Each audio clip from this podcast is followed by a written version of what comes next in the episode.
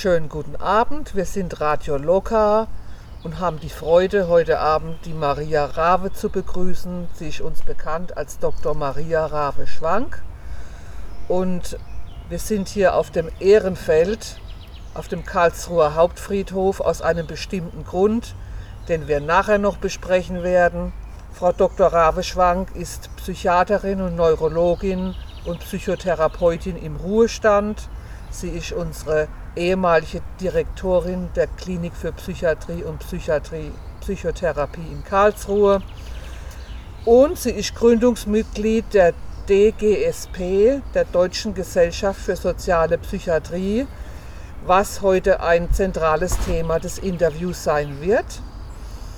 Sie ist Sprecherin der Regionalgruppe Karlsruhe der DGSP.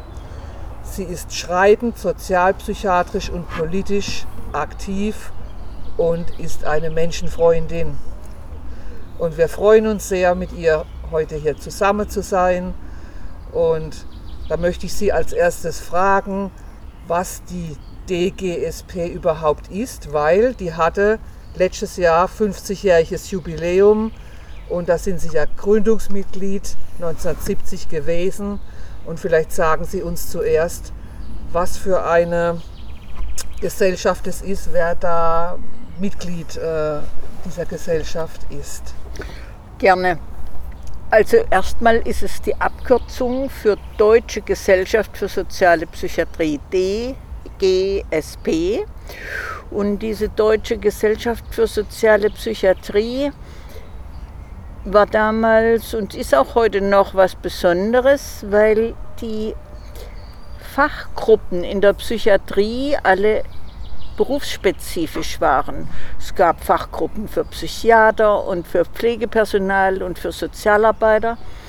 Und die haben sich dann jeweils in ihren einzelnen Orten getroffen und ihre Sache aus ihrer beruflichen Sicht und ihren Karriereüberlegungen sich ausgedacht, aber haben nicht miteinander im Sinne, dass sie nachher als Team auch zusammenarbeiten müssen, ihre Pläne gemacht. Und die DGSP hat nach einer solchen Psychiaterkonferenz gesagt, da stimmt doch was nicht. Wir arbeiten im Alltag zusammen und in diesen Tagungen tun wir so, als ob wir Ärzte allein arbeiten würden. Und daraus ist zunächst mal die DGSP eine berufsgruppenübergreifende Gruppe, Fachgruppe geworden. Also sind alle Berufsgruppen drin vertreten, die in der Psychiatrie tätig sind. Später ist dann auch dazu gekommen, dass Angehörige auch Mitglieder sein können und frühere Patienten. Aber am Anfang war es eine Fachgesellschaft für Mitarbeiter in der Psychiatrie. Ja, und äh, da möchte ich Sie gerne fragen. Die DGSP ist ja 1970 gegründet worden. Und welche Umstände oder welche Zustände haben denn diese DGSP notwendig gemacht? Sie haben ja Ende der 60er Ihren Facharzt für Psychiatrie und Neurologie gehabt. Was haben Sie denn vorgefunden in der Psychiatrielandschaft, dass Sie sich das überlegt haben mit der DGSP? Naja, das waren schon, äh, der Asmus Finzen hat es als menschenunwürdige Verhältnisse bezeichnet und das war auch richtig. Es gab große psychiatrische Kliniken, wo dann 29, 30 Menschen zusammen in einem Schlafsaal waren. Ich erinnere mich noch gut an so einen Schlafsaal ohne Nachtlicht. Da ist nur der Pfleger, der einzige Nachtpfleger hatte Licht und alle anderen mussten im Dunkeln die Nacht verbringen, Bett an Bett, ohne abschließbare irgendeine Privatsphäre. Und es war 1970 schon bekannt geworden, dass, das, dass die Psychiatrie in dem Wirtschaftswunderland Deutschland draußen vorgeblieben ist nicht mitgenommen wurde auf diese Reise. Die anderen allgemeinen Krankenhäuser waren schon renoviert und waren schon zeitgemäß eingerichtet, aber die psychiatrischen sind noch zurückgeblieben.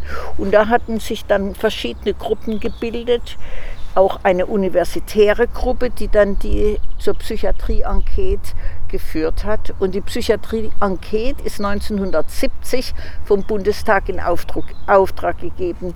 Also es war eine Zeit des Umbruchs, des Aufbruchs und der wirklichen ähm, Revolution, sagen wir, gegen diese menschenunwürdigen Verhältnisse in der Psychiatrie. Das heißt, äh, das waren zwei Stränge, die da entstanden sind, diese Enquete und diese DGSP. Und was war denn jetzt so eine der ersten Errungenschaften, was die DGSP so hat durchsetzen können in Bezug auf naja, also ich war in beiden Strängen aktiv eingebunden und dabei.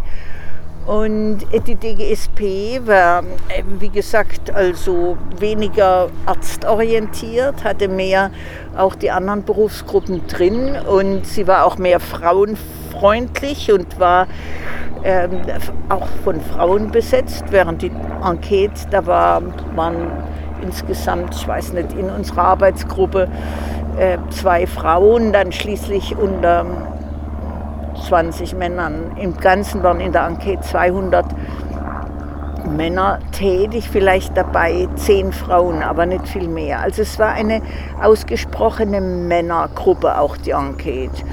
Und die DGSP hat als ähm, erstes, denke ich, in Angriff genommen eine ein Umdenken in der Haltung zum Patienten. Äh, der Patient wurde ja sehr als Objekt hin und her transportiert zwischen den einzelnen Stationen, geschlossen und nicht geschlossen und für die Gruppe und für die. Und man hat ihn eigentlich selber sehr wenig gefragt. Und das Wichtigste und Erste war wohl, dass die, Psychiat dass die DGSP mit dem Patienten wieder gesprochen hat und auch gesehen hat, dass der einzelne Patient verschiedene Bedürfnisse hat. Zuerst mal ein Bedürfnis nach menschenwürdiger Unterbringung und nach einer gewissen Privatsphäre. Also es ging um sowas wie, dass jeder einen Spind hatte und was Abschließbares und dass man die Zigaretten nicht unter die Matratze verstecken musste, sondern irgendwo einen Platz hatte, wo die Zigaretten nicht geklaut wurden. Und es waren ganz einfache Dinge zu, am Anfang, aber sehr schwierig durchzusetzen. Und dann gab es ähm, eine, eine Aktion, die ziemlich früh schon anfing. Das war 1979 dann ein großes, ein großes, äh, eine Denkschrift, die an den Bundeskanzler und den Bundespräsidenten ging und an alle Ministerpräsidenten der Länder für die 40-jährige Jährung des ähm, Ermächtigungserlasses, also dieses Schreibens von Hitler, dass Menschen, die ein, ähm, eine, Lebens-, eine nicht heilbare Krankheit angeblich haben, umgebracht werden können. Und da hat ähm, der, der von Weizsäcker, der Bundespräsident, damals darauf gehört, dass diese Gruppe bisher ziemlich vergessen war. Und es ist dann 1979 diese Denkschrift sehr viel diskutiert worden. Und im selben Jahr 1979 ist ja auch der Film Holocaust gezeigt worden, der für viele der Anfang von einer Begegnung mit dem ganzen Verbrechen der Euthanasie war. Insofern würde ich sagen, auf Ihre Frage, eigentlich war die Reflexion und die, das Nachdenken über die Verbrechen der Euthanasie eines der ersten Gedanken. Und vielleicht ist noch ganz wichtig dabei, es gab schon wissenschaftliche Untersuchungen dazu und es gab auch Feiern. Auch in Karlsruhe gab es 2007 eine Feier im, im Sitzungssaal vom Ständehaus. Und da wurde auch viel drüber gesprochen, was da Schlimmes passiert ist. Aber es waren keine Angehörigen dabei, es waren keine Hinterbliebenen dabei, es war niemand von der Psychiatrie dabei. Es war so eine Historiker-Erinnerung an das Schlimme, was da war. Aber es war überhaupt nicht gekoppelt mit dem, was heute ist und das heute ja immer noch viele Angehörige leben, die sich schämen, dass ihre Kinder oder ihre äh, Großeltern umgebracht worden sind, weil sie sich schämen, dass die seelisch krank waren. Und das wurde überhaupt nicht vor der, äh, thematisiert. Das hat erst die DGSP wieder reingebracht, dass wir zusammen drüber nachdenken müssen. Wir, die heute leben und heute in der Psychiatrie sind, mit den Verbrechen von damals. Die Angehörigen wurden ja auch in verschiedener Weise einbezogen, auch in den Klinikalltag, dass äh, die äh, schauen konnten, wie es ihren Angehörigen eben geht und mitsprechen konnten. Und äh, es wurde ja in der jüngeren Zeit, wurden, oder das heißt, es gibt es eigentlich schon lange, die Angehörigengruppen äh, ins Leben gerufen, wovon jetzt eine Angehörigengruppe, ich glaube letztes Jahr, äh, wieder angefangen hat hier in Karlsruhe. Das werde ich mal zwischendurch sagen. Ja, das ist, passt auch gut, denn die Angehörigen waren ja auch bei den Verbrechen von der Euthanasie ganz ähm, vergessen und auch verstummt. Ja, die waren ja, die haben sich ja nicht getraut zu reden. Das haben wir ja in unserer Gruppe auch gemerkt, dass der Urenkel von einem Ermordeten, dass der in seiner Familie erst ganz mit viel Nachhaltigkeit draufgekommen ist, wie der umgekommen ist. Aber die Angehörigenarbeit ging nicht nur von der, und da war die DGSP, glaube ich, wirklich Vorreiter, nicht nur um die Angehörigen der Euthanasieopfer, sondern um alle Angehörige. Alle Angehörigen sind für, für einen Patienten unglaublich wichtig. Und die Angehörigen von psychisch Kranken sind ja hilflos und es ist furchtbar und vor allen Dingen beim ersten Mal und was man tun soll und wo man Hilfe findet und wer einem dann noch Vorwürfe macht, viele Komplikationen von der Verwandtschaft, die sagen, das kommt von dir oder das kommt von dir und wenn du nicht und so. Und also viele Schuldzuweisungen, die für die Angehörigen schrecklich sind und waren. Und das war das große, äh, der große Anfang, dass wir das damals eigentlich von England übernommen haben. Die Engländer waren schon vorher dran, dass sie äh, mit den Angehörigen mehr die einbezogen haben und die DGSP hat es aufgenommen. Es gab dann ein Büchlein von Klaus Dörner, Freispruch für die Familie, was einen sehr guten Titel hat, weil es das gezeigt hat, die Familien sind nicht schuld dran, sondern sie brauchen Unterstützung. Das heißt, die Familien waren eigentlich mitgebrandmarkt mit den psychisch Kranken. Ja, dass man denen vorgeworfen hat, sie haben ja. in der Erziehung oder in irgendwas ja. was falsch gemacht oder ja. es ging um Schuldzuweisung. Ja, da gab es auch so eine Theorie von der schizophrenogenen Mutter, die also genau. schuld dran ist. Und das hat viele Mütter furchtbar belastet, mhm. zusätzlich zu dem Kummer über, den, über das kranke Kind. Und äh, wir haben dann Angehörigengruppen an vielen Stellen in Deutschland angefangen, wo Angehörige mal unter sich und auch ohne den Patienten sprechen konnten. Sie hatten ja oft das Gefühl, der Arzt will sie eigentlich nur als Informant für die Vorgeschichte und dass der erfährt, was da alles wie der in der Schule war und wie das früher war. Aber sie wollten ja auch miteinander darüber sprechen, was so schwierig ist und ob sie wieder in Urlaub mal fahren können oder ob die Angst, dass der sich dann was antut, so groß ist, dass das nie geht. Und ich kann mich gut an unsere erste Angehörigengruppe erinnern. Das war eigentlich ein ganz eindrucksvolles Beispiel, weil diese Eltern so gerne Ski gefahren sind und die hatten also ähm, dann erzählt in der Gruppe, ja, also sie hatten schon alles gebucht, aber nein, es geht der Tochter zu schlecht und sie trauen sich nicht, da 14 Tage oder eine Woche, das weiß ich nicht mehr, wegzufahren. Und dann war eine andere Familie da, die schon ähm, eine ähnliche Situation hatten. Und die haben gesagt, wir haben das so gemacht, dass wir jeden Abend ausgemacht haben. Ruf um 18 Uhr an, wir geben dir uns, du hast unsere Nummer und dann telefonierst du jeden Abend. Und dann wussten wir, wie es dir geht. Und die Tochter wusste auch, dass sie sich, wenn irgendwas wäre, an die Eltern bestimmt, dass die der erreichbar sind. Das ist ja beim Urlaub immer so blöd, dass man unterwegs ist.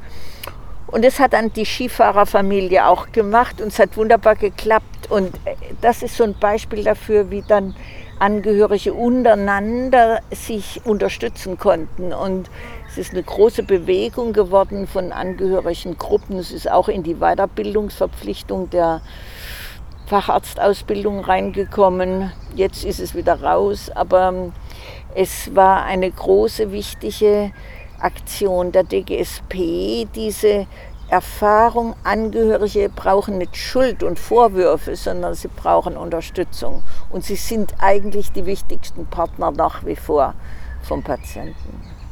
Ich kann mich da an meine eigene Vergangenheit in der Psychiatrie erinnern, dass ich auch eigentlich meine Eltern gar nicht sehen wollte. Ich erinnere, erinnere mich aber ganz genau, dass äh, meine Eltern mal im Schwesternzimmer angerufen haben und haben gefragt, wann sie mich besuchen dürfen. Und dann sagte die diensthabende Schwester, sagte zu mir, immer. Ich soll also sagen, sie dürfen immer kommen. Und das habe ich dann auch so gesagt. Das war mir dann zwar ein bisschen, bisschen seltsam, weil ich sie eigentlich gar nicht sehen wollte, aber da habe ich sehr wohl gemerkt, dass eben darauf hingearbeitet wurde, dass, dass es meine Eltern sind und dass, dass der Kontakt gepflegt wird. Egal, ja, genau. wie es ist. Ja. Genau. Da kann ich mich gut dran erinnern. Genau. Ich kann mich auch erinnern, die Geschichte mit der, mit der Intimsphäre mal bei einer, bei einer ähm, Visite, dass da an der Nasszelle hat da äh, was gefehlt, ein Vorhang oder so. Und da ist dann auch gleich äh, geguckt worden, dass, dass so ein Vorhang wieder herkommt. Also ich kann schon aus meiner eigenen ja.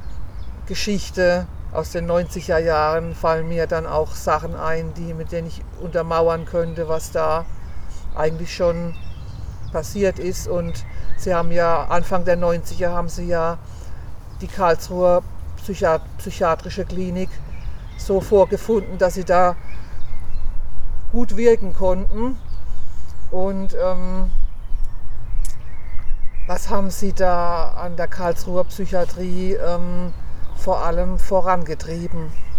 Naja, zuerst mal war das wunderbar, dass die Klinik direkt an der Straßenbahnhaltestelle liegt und dass man ganz leicht von äh, zu Hause äh, zur Klinik kommen konnte und ein Patient auch für meistens für drei oder vier Stunden schon mal die Möglichkeit hatte, zwischendurch wieder nach Haus zu gehen und Blumen zu gießen oder wiederzukommen. Ja? Und ähm, auch die Besuche von den Angehörigen waren viel einfacher, als wenn die jetzt ähm, in Wislauch, nach Wislauch hätten fahren müssen, wo die Strecke ja zwei Stunden meistens mit öffentlichen Verkehrsmitteln geht. Also was ich am äh, zuerst, womit ich da angefangen habe, ähm, erstmal habe ich mich gefreut, dass das so eine schöne und stadtnahe Klinik ist und dass es sehr viel ähm, die günstige Bedingungen in der Ausstattung gab. Die Zimmer und waren sehr gut. Es gab auf jeder Station eine, ein Waschzimmer, wo auch eine Waschmaschine stand, wo die Patienten selber ihre kleine Wäsche machen konnten. Das war ganz wunderbar meiner Ansicht nach und ganz dringend erforderlich. Heute gehört zu jedem Haushalt eine, eine Waschmaschine. Ich habe, ähm, wir haben an einem Punkt relativ früh, glaube ich, angefangen, den Freitagsclub zu organisieren. Der ist, glaube ich, noch 1990 hat er angefangen, als ich kam im selben Jahr. Ein Treffen, auch wieder von England inspiriert. Ein Treffen, ganz niederschwellig, ohne Bezahlung, ohne Anmeldung, freitags immer konstant mit demselben Ort in der Cafeteria von der Klinik und zur selben Zeit und auch über Jahre immer mit derselben Leitung. Das war zuerst eine Psychologin, Frau Nagel-Schmidt und nachher eine Sozialarbeiterin, die Frau Neu. Und äh, das Wichtige dabei war, dass die nach einem kurzen Referat von einer Fachperson wurde diskutiert über die Krankheit und äh, über das Referat. Und dadurch haben die Teilnehmer selber gelernt, dass man offen über die seelischen Symptome sprechen kann. Das war auch ganz wichtig für das Gespräch mit dem Arzt, ja, dass man sowas ausdrücken kann. Wir haben dann mal eine Befragung gemacht nach ein, zwei Jahren, was die wichtigsten Themen waren. Und da haben die Teilnehmer gesagt, das Wichtigste war, ähm, also zum Beispiel, wie erkennt man Frühwarnzeichen, wenn es einem wieder schlechter geht. Ähm, das war Medikamentenmanagement, also was kann ich selber am Wochenende ändern an der Medikation, wenn ich weiß, wie die Medikamente wirken. Der Notfallkoffer, der Einfluss von Psychopharmaka auf die Sexualität. Also solche Themen waren alle darauf aus, wie kann ich als Patient oder als ehemaliger Patient selber was tun, dass ich möglichst gut mit meinem Leben zurechtkomme und dass ich selber trotz aller Hilfe aber doch auch selber was tun kann. Das war, glaube ich, das große Plus von dem Freitagsclub, dass er das unterstützt hat. Empowerment von den Patienten und auch sich nicht zu schämen darüber. Es waren sehr offene Diskussionen eigentlich. Und ich habe auch selber viel dabei gelernt. Und es sind dann später sind ähm, auch frühere Patienten dazugekommen und haben Referate übernommen. Frau Franz ist ja eine davon, die hier dabei ist. Und das war auch noch mal eine Mitteilung an die anderen. Das ist ja toll, dass die jetzt so mit ihrer Krankheit umgehen und so offen auch drüber sprechen können und so gut machen mit ihrem Leben. Ja, die waren so ein Hoffnungsträger. Ach, ja, so ist das jetzt geworden. Und so, was kann ich tun, dass es bei mir auch gut weitergeht, trotz der Krankheit? Ja. Ich würde ganz gerne dazu sagen, dass ich als Besucherin im Freitagsclub immer ganz spannend fand, wie die Professionelle ohne Kittel dort auftreten. Das war für mich ganz interessant. Wie kommen die rüber? Was kann man fragen? Mhm. Das fand ich ganz spannend. Ja, Kittel und Dienstkleidung ist auch so eine mm, Geschichte, die immer am Anfang steht und wo wir auch früh, ähm, außer bei körperlichen Behandlungsmaßnahmen und bei Pflegemaßnahmen äh, ohne Kittel gern gearbeitet haben. Aber es gibt da große Diskussionen drüber und es gibt auch Befragungen von Patienten, die eindeutig sagen, sie haben lieber, wenn die Ärzte und die Pflegepersonen Kittel anhaben und damit eine größere Distanz gegeben ist. Also es ist nicht eindeutig der Wunsch der Patienten, dass sie ohne Kittel haben wollen. Aber dass es dann mal auch so geht, das ist, war das Besondere vom Freitagsclub. Der ist jetzt lange ausgefallen durch die Corona-Pandemie. Ich hoffe, dass es bald wieder losgeht. Das hoffen wir auch, dass es bald wieder losgeht mit dem Freitagsclub. Ich will noch anfügen, ich habe damals besucht auch diese, den Freitagsclub über Psychopharmaka und Sexualität. Und das fand ich ganz enorm, dass auch mal jemand spricht über die Sachen, die wirklich interessieren und für die jeder betroffen ist, aber keiner spricht darüber. Mhm. Und ähm, das fand ich eigentlich ganz enorm, dass es überhaupt so ein Thema gab, über das offen gesprochen werden konnte, ja. nach Belieben. Das wollte ich noch anfügen, das fand ich schon klasse.